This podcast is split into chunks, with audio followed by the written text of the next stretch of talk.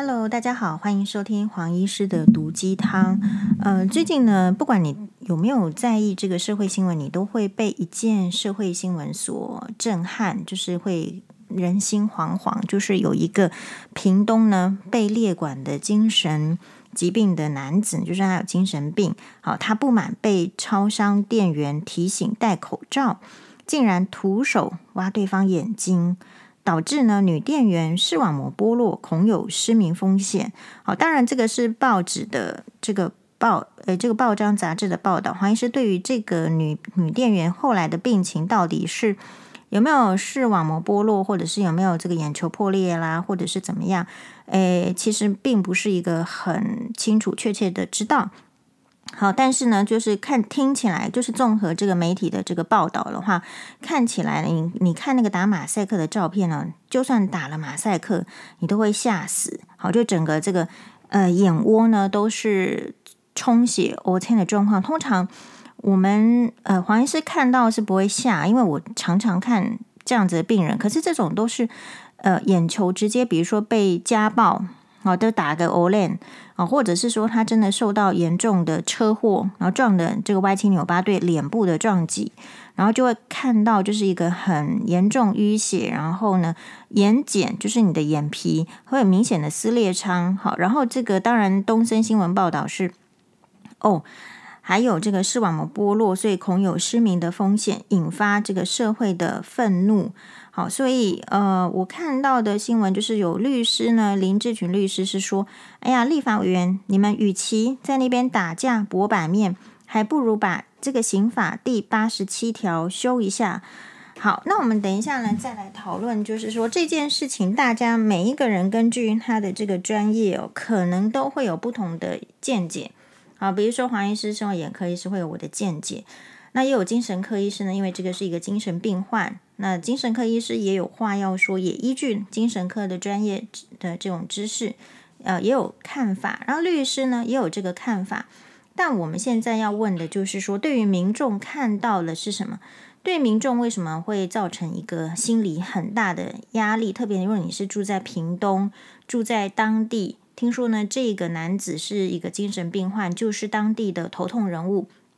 他哦不是第一次去挖眼睛，他曾经去挖黄狗的眼睛，狗狗哦，就是应该是土狗吧，黄土狗吧，哦，乡下地方哦，比较偏乡的地方，也许很容易看得到这个黄黄色的狗，好，黄狗的眼睛，他也敢去挖了。我还蛮想知道这只黄狗是不是比较老，比较弱啊？不然其实狗咬一口，其实这个人也不见得就一定赢嘛。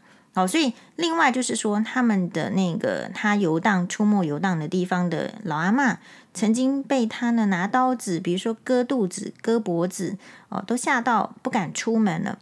所以其实这个就是一件这个精神病患失控，哦，他的他失控，他这个行为就是暴力的行为，去伤害眼睛导致失明，绝对是重伤害罪。哦，但是呢，这个重伤害罪一般人是判多少呢？精神病患好像最多就是根据我们看报章媒体律师的说法，就是最多就是五年啦，关了五年后就出来啦。那如果说是强制就医的话，其实健保规定，因因为这样子的族群他很难去自费啦，或者说其他的这个第一个急性的发作，我们看到急性发作，就算是去医院健保也是说你两个月。就应该要出院了，所以因此这个地区的人民就一直受到这样子的威胁。好，那受到威胁呢，这个心灵上的担心，大家都说你自己提高警觉，但是你真正发生事情的时候怎么办呢？那大家就会又说，啊，这个遇到精神病，然后他法律也不能制裁他，那大家是不是就自己算倒霉？好，所以因此呢，屏东县长。潘县长的脸书就被愤怒的群众所灌爆。好，那这件事情的话呢，精神科医师的这个说法，其实精神科医师有时候在对这种我的观察，精神科医师常常在这种呃遇到就是说有突然有一个精神病患，然后他发生，比如说之前的捷运症捷的这个事件的时候，呃，突然有一个精神病患，然后失控做出。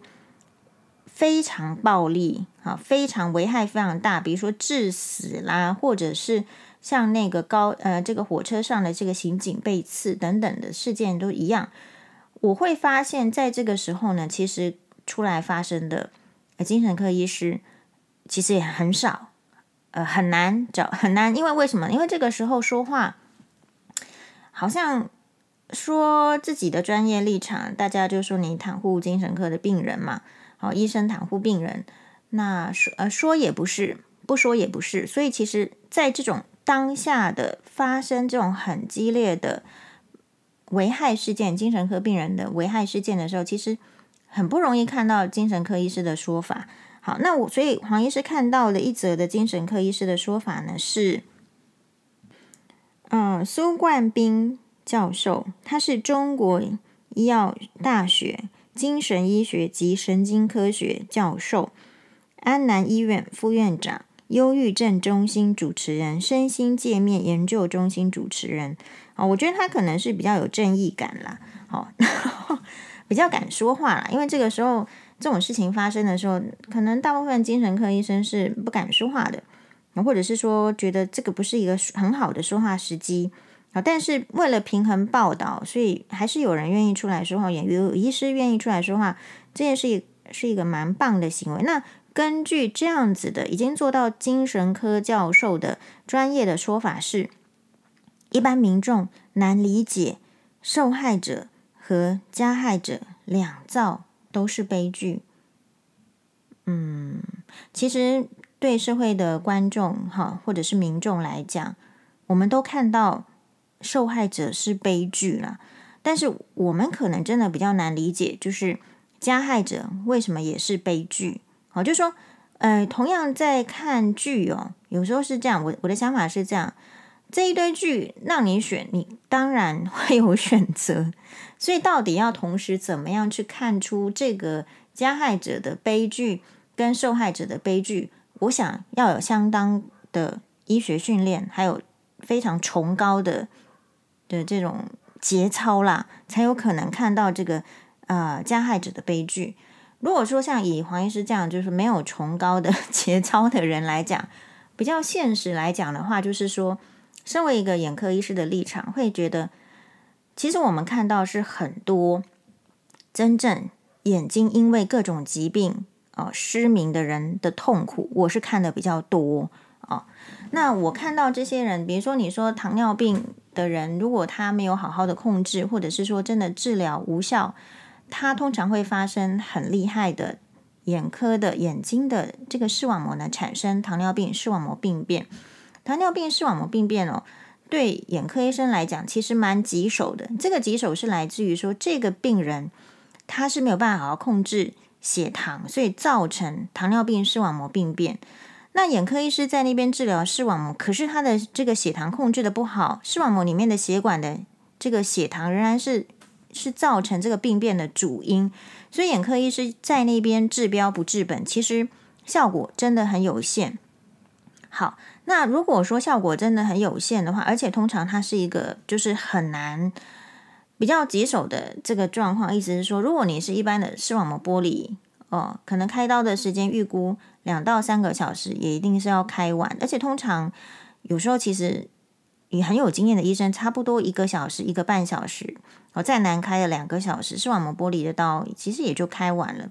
但是如果是糖尿病视网膜病变所导致的视网膜剥离的刀，哇，天哪！那我们都知道说，在排刀的时候呢，那一天几乎不太能够 真正的去排下其他的刀，因为可能进去那一台刀就要搞掉三四个钟头，也是有可能的。所以其实。呃，眼科医师对于这个糖尿病视网膜病变的付出啊，远远超过大家的想象，就是花的这个时间呐，哈，或者或花的精力。然后，即便这样子努力的付出，这个病人有可能因为他血糖还是控制的不好，视网膜常常在反复的，比如说呃，产生一些不好的这种组织啦、哈膜啦，或者是真的是视网膜剥离，所以其实视力也都不好。让我们看哦，一个人视力不好的时候，他的生活品质是怎么样？他的生活品质很依赖他原来的家庭的这个资源系统。但如果说这个糖尿病这个呃视网膜病变的病人视力不好，然后他的这个支援家庭的支援系统又差的时候，其实你他来看病就会需要有人带他来，因为他根本看不到路，所以他的就医其实也比较辛苦。所以这就是为什么我们苦口婆心的去说，哦，有糖尿病的病人，你要知道说怎么样去控制血糖。如果控制不来，那你要检讨是你的原因，还是是你的医生的原因？哦，你能不能再做的更多？那所以黄医师有时候在看这个健诊的时候，就问看到有血糖的病人，就会问说：哇，你血糖控制的怎么样？如果你的血糖好，那你的眼睛就是可以一直好；但是如果你的血糖不好，你的眼睛会很快的看不清楚，然后后面会产生一些出血。出血不是大家想的说哦，出血了我就打止血针、吃止血药，把血止住就好。有时候不是这样，它会反复不断的出血。有时候病人出血一个月都看不清楚，这是很常见的事情。好，所以以一个黄医师常常在看这个眼睛，好，事实上没有看其他的器官，只看眼睛，可以深刻的了解到，就感受到这个视力不好的病人是有多么无助，因为不是他自愿的。但是他就是需要别人依靠他。大家有想过吗？比如说我们去这个，我常常去 ATM 领钱或是转账的时候，我都会想说：哇，天哪！万一我以后这个视力不良，看不清楚，无法转账，要依赖人的时候，那个人是不是你值得信赖的人？还有，你如果看不清楚哦，就是因为现在大家视力都很好嘛，即便就是。呃，看手机很多啊，在晚上这个偷看手机啊，好，就是我们耳提面命、耳提面命，你都没办法 改正自己的，或者说，哎，往更好方向走的时候状况，其实你因为现在视力很好，所以你不会去理解视力不好的人的人生有多么悲惨。好，那所以黄医师，比如说也会看到，呃，其实视力不好的时候，通常也就会忧郁了，因为他常常会觉得自己。无能，然后会依赖别人，然后开始会怨天尤人。为什么这个事情发生在我身上？为什么医生没有办法把我的眼睛治好？等等等等等。所以黄医师在看到这个被挖球、挖眼球的这个案例的时候，其实站在眼科医生立场，我们眼科医生看到就觉得好可怕，怎么会去挖别人眼睛？但你知道为什么这一些人都去挖人家的眼睛吗？家暴的时候，哎，那个男子那个不良。那个就被更小的查波郎哦，就是自己以为自己是男生，然后拳头大。他们第一个就攻击眼睛，为什么？因为眼睛就是最脆弱的地方，所以其实也是明定啊。如果你造成眼睛的失明，这个是法律上的重伤害罪，大家都知道的事情，大家也知道眼睛脆弱，所以正常的人是不太会去攻击别人的眼睛。那黄医师曾经在《哇哇哇》这个节目有讲过，他是在讲香港的警察竟然在攻击香港民众的时候是攻击眼睛，所以黄医师说：“哇，香港警察你比这个眼镜蛇还不如嘛？你比畜生还不如？为什么？因为是眼镜蛇，它是喷毒液的，它都在喷什么？它在喷其他动物的眼睛，所以眼镜蛇是不是比较聪明？”是，所以一般来讲，稍微有一点人性、稍微有点理智的人是不会去攻击人家的眼睛的。但但这有个前提是什么？因为你知道他脆弱，但如果你敢攻击的话，我们法律会严格的制裁你。那现在精神病患为什么大家不能够接受？就是说，为什么这个屏东的挖眼男、精神病患男，他可以在那边，就是说，哎，这个摇摆走路，然后说。我是受政府保护的，那表示他知道，因为他有那张免死金牌、金障的卡嘛，精神障碍的卡，所以就算他犯了什么过错，法律都是减刑的。请问一下，这个行为代表他害不害怕法律的处罚？他可能也害怕，不然为什么今天会高兴？会有相对应的这个反应，对吧？你如果不知道，真的不知道这个事情的好，你就不知道坏。你不知道，你不觉得坏，你就不会有相应的好。我的意思是说，情绪是或者说你的认知其实是相对的。你为什么会觉得这件这个免死金牌、这个精神障碍的认证对你来说是政府的保护呢？是你可以摇摇摆的说，我有政府的保护，不就是因为你知道别人没有，所以别人如果做了这个事情，要去做怎样的处罚吗？所以我的看法是。呃，也许不不符合精神科医师的要求，但是我的看法是，我们有没有可能漏掉？就是说，对呀，精神科病人是这样，他是有精神病，他是有可能发作，他是有可能没办法跟社会接轨，生活行为有可能没办法自理，或有可能是造成这个呃治安的这个炸弹。但另外一方面来讲，一个人除了他的病理征兆之外，他没有正常其他的判断吗？你们完全否认他是他就是有精神病，所以他不能有其他判断吗？你给他美女图嘛，他有没有喜欢美女？有嘛？你给他一个强壮的人，比如说馆长的照片，跟一个弱小的男生的照片，你问他要欺负谁，他敢选馆长吗？我们在看这样子的精神病患在处理他的对象施暴的对象的时候，其实他是有判断力的吧？他是能够判断，他不去惹那个。比他强的人，对吧？他还是有这个判断力，所以有时候我认为精神科医师是不是可以再给我们讨论一下，或者说去做研究一下，是说，哦，精神病患虽然说他有发病的时候，但是他难道没有正常的时候吗？那换言之，如果这个人都不正常，那你要把一个不正常的人放到社会，我们社会不应该有更多的，诶，照顾其他正常人所必须的。这个，比如说设备啦、设施，或者是法制，或者是管理的人员，不应该增加吗？哦，所以这个事情就很，我的重点就是说，我们不要去小看这个精神科的病人，他固然有生病的时候，但是他其实也有他暴力啊边缘的时候吧。我们要只看到他生病的时候嘛？我说人要平衡的看。我看一个人要看优点，也要看缺点。那为什么我们对精神科病人，我们只看他的病态，我没有看到他正常的时候？一个人要正常才能够判断嘛，不然他今天为什么不去找狮子决斗？他为什么不去挖狮子的眼睛？他为什么不去挖鳄鱼的眼睛？他难道没有判断吗？是吧？诶，所以有时候呢，这个我觉得可以再斟酌。那斟酌的理由是因为，如果我们不做。处罚，我们怎么知道他不怕处罚？那如果他怕处罚了，不就好了吗？就定在那边，我们也可以减少呃其他的人受此威胁。就是看我也要知道说你怕怕不怕处罚，而是而不是说我就认定说你这样的行为是因为你生病了才导致这样的行为，所以我就不处罚。这样子会很有很多的这个漏网之鱼嘛。那精神科医师的主张就是一直在强调的重点是，事实上呢，不要他认为就是我们只要给精神科处罚，或者说用社会的舆论，哎呀，就一面的导向，觉得说精神科病人是一个呃社会治安的炸弹啊，怎么样，是给精神病患的污名化。事实上，我认为就是因为你都不思不思考、不处理这样子的案件，精神科的病人才会被污名化嘛。好，比如说黄医师自己的话，虽然我的主张是这样，但是诶，我对精神科的病人病患，其实精神科病患都蛮喜欢黄医师的。为什么？因为总是记得当初呢，上我虽然不选精神科啊，因为我觉得精神科压力真的太大。你在急性病房，你每天就要担心是不是有人后面要捅你一刀嘛，你都不能够在精神科病房里面走动的时候，你你是不能够单独一个人行动的，你一定要跟着一个人。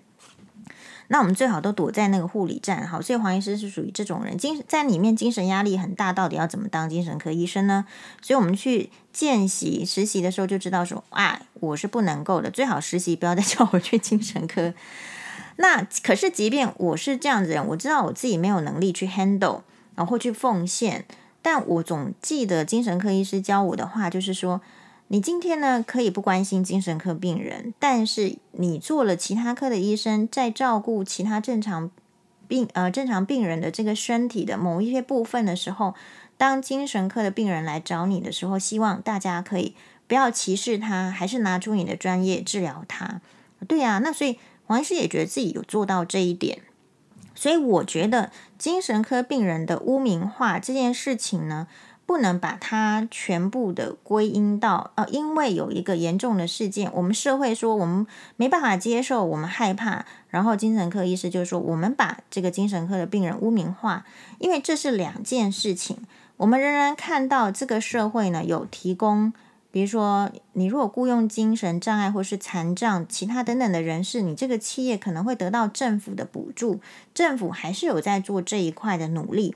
当然努力可能还也许不够，也许再增加会更好。但另外一方面，我们确实也要呃教导民众，或者是说有更多这样的讨论，说，诶，我们一般的民众怎么样跟精神疾患的病人去相处？好，精神科医师主张说，精神科的病患他们呢的犯罪率其实远比呃正常人犯罪率来得低。其实我要觉得说这样子的比率哦，是不是在这个？我觉得当然是统计的结果，但这个统计的结果有没有 bias，有没有值得讨论的地方？比如说，嘿，这个一般正常人犯罪都会被抓起来，所以统所以统计率就是会不会提高？有没有可能？还有就是说，呃，正常人的这个人口比例是不是比精神障碍？疾病的人比例来得高，所以他人数一定多啊。所以当精神科病呃精神科医生说，诶，这个正常人犯罪率比精神科犯罪率高的时候，我觉得能够这样比较吗？大家可以要问一下哦。本来正常的人口就比较多啊，本来正常人犯罪你就把他抓起来，精神科犯罪是不是拿出一张金账卡在警察那边，是不是他就觉得啊算了没办法了，对吧？就是又放出去。我们要检讨的是这个社会的制度的漏洞，然后想出办法来帮助。我们不是只有帮助精神科病患，正常人的人权在哪里？正常人生活的权利在哪里？比如说，现在那一家这个屏东的超商，没有人去应征嘛？这个超商能做得下去吗？店长自己开，自己去担心他哪一天这个挖眼难，他又来又来想要挖，是吗？对吧？所以，呃，我们今天同时也要问，就是说，我们看到了这个别人的处境，然后我们是不是能做的更多？有时候这个是来自于同理心。好，那你说要同理精神病患比较困难，这个我同意了。好，因为我虽然是比较能够有同理心的人，那我也会同意说，精神病的病人发生精神病不是他的这个自愿，是。他的悲剧，但我也请问一下，如果我们真的要，就是说不要污名化，正视这个病人的处境，精神疾病、脑部的疾病跟其他的疾病，难道有什么很大的差异吗？一个得到其他疾病的，比如说小孩，比如说最近听到一个朋友的朋友的小孩中班得到脑癌、脑瘤，头部有个脑瘤，哦，那他是不是悲剧？他也如果照这样标准的话，他也要算悲剧啊！好，心脏突然阻塞啊，那么痛得像石头压的人，是不是悲剧？也是悲剧啊！所以我觉得，如果我们真心要去看待，就是说这个精神疾病，要真的把它这个。地位哦，精神疾病有很多种，并不是每一种都会产生暴力的行为。比如说，忧郁症的人可能他会做更多伤害自己，可是躁症的人可能就会做比较多伤害自己跟伤害他人的行为。所以，可能我们要去想说，什么样叫做是真正的看待、平等的看待一个人？平等看待一个人的时候，其实要求不应该是一样吗？那如果要求没办法一样的时候，是不是差距要差到这么多，让别人觉得这根本就不公平，以至于他也不愿意同理心的去看待呢？好，当然这个精神，我们觉得应该也要听一些精神科医师的见解，因为就像眼科治疗青光眼超过一百年一样，精神科医师治疗精神病患，我相信他们的经验也。应该要超过一百年了吧？因为可能中世纪都已经有精神病患啊，可是他们可能被被女巫烧，被被当成女巫烧死啊，或者是被人用更更糟糕的态度对对待。那所以我要讲的是，我们现代社会对精神科病患的对待的态度，不是已经进步了吗？当然，这个是也是来自于我们对人的尊重，还有对疾病的理解。那我们准备在未来的社会进展成什么样子？我们要继续放任，就是说，诶，精神科病患你可以出来随便打人、杀人，然后就甚至在捷运里面拿出这个金账卡，然后就说你让位给我。我们会觉得这样的行为可以吗？如果可以的话，事实上这个社会就不安定。不安定的社会，黄医师的想法是这样子哦。如果你没有办法控制 M 型的变化，就是。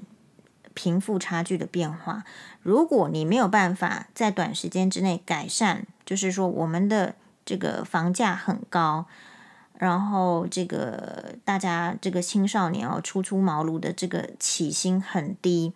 台湾的这个平均工资已经在亚洲里面，就是可能是要很紧张的。然后还有就是通货膨胀的问题，其实整个社会的人民其实也处在一种压力之中。如果在这样子压力中的人，你还不能保障他基本的呃人的生命安全的时候，这个社会会动荡，会不安哦。所以这个也是为什么，就是说，当然你说不能够去检讨，不能呃政治人物不能够去这个检讨精神科病人，那所以我们是要怎么样？呃，检讨我自己吗？那么检讨我们自己，后来发现我讲的话都没有用，而我的薪资诶都不会提高。然后呢，我的职位都不会上升，呃，只有我倒霉的份。那别人呢，倒霉了，就是做坏事都没关系的时候，这种从心理上衍生的不平，呃，是会影响我们的社会的氛围，还有人民的素质哦。所以你去看，当我们不去纠正混乱的行为的时候，黄医师最常举例子就是说。其实以前还没有人在那边手机怎么放出来，在捷运上讲话很大声，在捷运上自顾自的放手机。可是你看到这种会影响，就是说比较治安，或是说呃吵杂的这个环境，你不去制止他的时候，其实年轻人也开始会觉得可以嘛。所以你现在搭台北捷运，你就会同时听到我说听到那老伯伯放王昭君。王昭君，对，你就听到这个，好，这，然后另外一边的年轻人是 pop pop 音乐，就是那种诶绕舌音乐，然后也放得很大声，然后这边中年妇女在放那个什么台剧，然后那边的在看大陆剧。其实，如果你觉得你今天可以对一些小事情妥协啊，没有关系啊，这个事情没有发生在我身上啊，比如说。这个电梯手扶梯的安全，那没有关系啊，左边就让出来给他走啊，我就站右边呢、啊。你完全都无视这种安全的时候，你有一天换到你被挖眼睛，你跌倒了，然后你真的就是被影响的时候，你会发现你毫无挽救的能力。这个社会没有一个没有一个声音可以支持，没有声音可以去检讨，大家都是得过且过。好，所以真的，我们觉得这个事件呢，如果医疗上这个两个月，那健保局要不要说出来说一下，为什么人家可能医生会觉得需要治疗三个月的，你健保局权威这么高，可以让人家说你两个月就一定要出院？问题没好啊，好没好？健保这个出吃不起这个亏，没办法担。那接下来的这个关，就是说把他这个安置的这个设施在哪里？这个我们应该要问。那十年前没有这个设施，现在没有这个设施，十年后我们可不可以有这个设施？有没有办法拨出这笔预算？因为这个是大众的这个安全。然后精神病患以后是，我觉得也可以看趋势啊。我们也可以请精神科医师提出报告啊。精神科病患在以前是几人，现在是几人？以后有没有可能更增加？如果你考虑到更增加的话，现在不用准备吗？好，所以呃，至于说这个被这个挖眼睛的女生呢，显然就是说也需要一些支援。所以你看这个案件，那个精壮男啊，挖眼男的妈妈没有办法顾好他。你大家可以想一下，精壮男看起来是几岁？我看起来好像是这个中年大叔。他妈妈几岁？七八十岁。我们要一直期望这个精神科病患的家属把精神科。病人顾好，你觉得有可能吗？他小时候的时候还可以拴住他，他大的时候他的力气都比你大，他说出去就出去。这个妈妈管不住精障的儿子，是不是很合理？没有说不合理。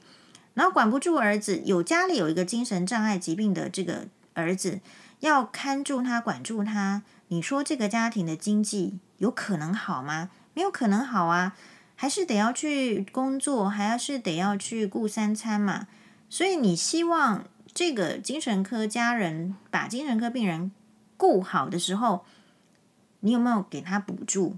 你有没有给他就是说没有这个有余力去做好这件事情的充裕呢？他可能没有充裕。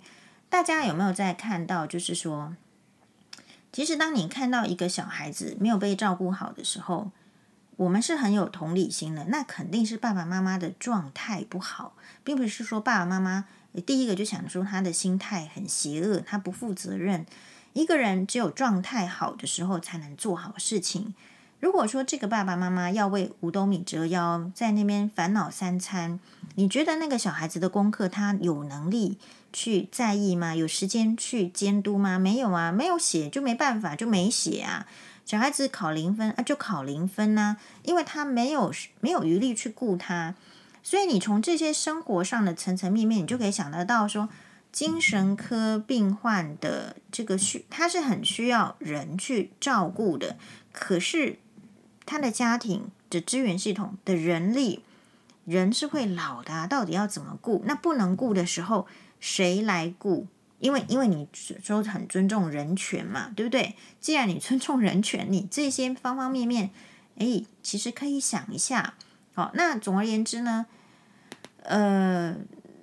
希望大家不要把这件事情当成是，就是不是你的事情哦。其实你像黄医师要搭捷运，如果这个车厢哦，我看就是有那种奇怪的人，我绝对不敢跟他搭一个车厢。我甚至会下一站，就是迟到了也没关系，或是晚一点回家也没关系，你就是得下一站搭下一班捷运。所以大家也不要每次都低头在划手机。或者是在那边听音乐，因为划手机听音乐在公众场所只是增加你在公众场所的，就是安全风险而已。你不能够察觉谁是谁是老色狼，哦，那年轻色狼也有，不要性别 年龄歧视。谁是有害的人？谁可能快要精神发精神病发作了？谁就是怪怪的？你是不是可以远离他？因为目前的法规来讲，你没有远离他。诶，那受害的就是你自己，没有人可以就是说据理据法源帮你力争。好，因为有时候我觉得台湾是一个蛮蛮有趣的国家，就是说它不太让人家说这个事情这个系统就是烂，所以我们要改变。好像说烂的人自己有问题一样，所以久而久之，大家大家只想要听到台湾人 Number One，大家很难去听到。对台湾的某一些制度，或者是人，或者怎么怎么样的一个的要求，其实不是批评，而是希望更好。好，所以如果说我们的这个呃群众的声音，不是说政府做的不够不好，而是他可以做的更多，或者是更好。只要就是说要接接纳大家的这个意见，然后可能要有一点有一点铁腕啊。然后呢，当然这个。当你不想做的时候，你就拉精神科医师出来背书嘛。可是精神科医师的道理虽然没有错，是学理上的正确，但是有时候我觉得那种也有点就是假道德了。就说你到底有没有条件展现这么高的道德？我觉得这是一个很有趣的问题。比如说，我们说啊，你要这个叫人家不要偷东西哦，叫人家不要伤害别人。然后你要叫这个被伤害的人说：“哎，偷你东西的人，然后这个伤害你的人，他本身有悲，也是有悲剧的。那你要先出来看到被挖眼睛的人的悲剧，你后面才能讨论加害者的悲剧嘛？你无法同时就是开始讨论的。好，那如果你一开始就看的这么平等的时候，为什么当初法律的设定就是不平等？是吧？好，所以呃，我觉得。不太能够，就说，如果你实际上在现实生活的人，你可能没办法沽名钓誉。意思是说，台湾可能会因为维护精神科病人的权利，好做到跟其他社会一样，所以好像跟得上国际社会的潮流跟趋势。但问题是，也可以去研究看看其他国家对于精神科病患提供的呃照顾啦，或者是辅助，是不是在我们这边？也是一样的，一样的，你才采用一样的条款嘛，呃，才是可以理直气壮、心安理得的说呀，我们也是非常尊重精神病患人权的国家。可是如果你其他配套没有做好，只是说，哎呀，我们就是因为不处罚他，所以我们也是一个很好的国家。我觉得这个是沽名钓誉，这个是损害其他国人利益的行为。好哟，谢谢大家的收听，马蛋呢。